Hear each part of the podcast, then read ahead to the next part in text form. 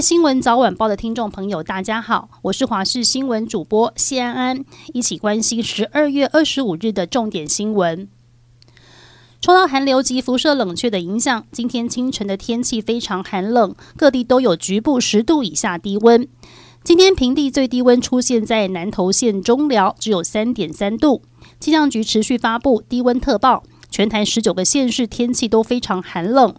气象专家吴德荣表示，今天到明天清晨，干寒流笼罩，各地晴朗稳定。在阳光下或许不觉得很冷，但入夜之后，强辐射冷却的作用加持，气温降得非常低。明天清晨，本岛平地的最低温仍在五度左右，也提醒民众早晚要特别注意保暖。农渔养殖业要防范寒害的发生。而明天白天起，冷空气逐渐减弱，气温回升。周日、周三气温持续回升，到周三的下午起到周五，受到东北季风影响，北部、东部有雨，中南部晴朗稳定，而且东北季风持续影响到跨年三十一号到一月一号，北部及东半部地区有局部短暂雨，其他地区则为多云到晴。连日气温寒冷，提醒民众要小心冻伤。一名二十多岁的女性上班族，大多时间待在室内。近日右手关节开始红肿热痛，而这两天还冷到发紫。皮肤科医师提醒，冬季常好发冻疮、冻伤及干痒，尤其以女性居多。即使一整天待在家，因为辐射效应导致室内的温度比室外还要低，也可能会造成冻伤的现象。因此，无论待在室内还是室外，都要做好保暖。情况严重时，务必就医。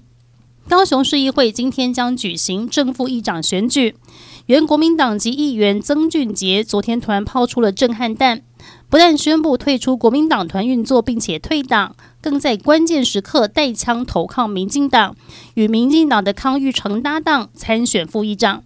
深耕高雄的柯志恩在深夜发文，文章第一句话就痛批。背叛的外衣就是欺骗，本质就是受了利益的诱惑。而文末再补一枪：如果早已和绿营暗通款曲，为何选举时不大方承认？相信大多数选民，不管其政党的立场为何，对从政者的格调还是看得很透彻。而曾俊杰昨晚现身民进党高雄市党部，参与绿营党团会议。受访时，他表示，民意代表是以民意为优先。他已经退出了国民党，现在他是无党籍议员。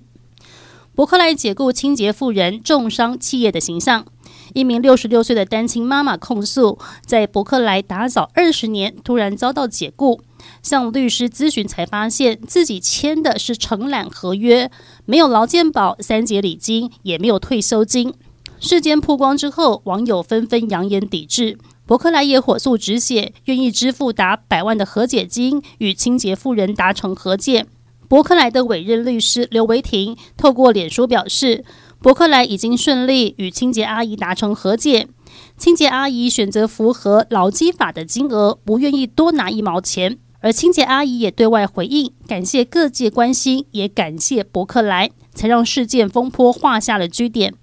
不过事件爆发之后，博克莱一则两天前在脸书的贴文仍惨遭网友出征，掀起讨论。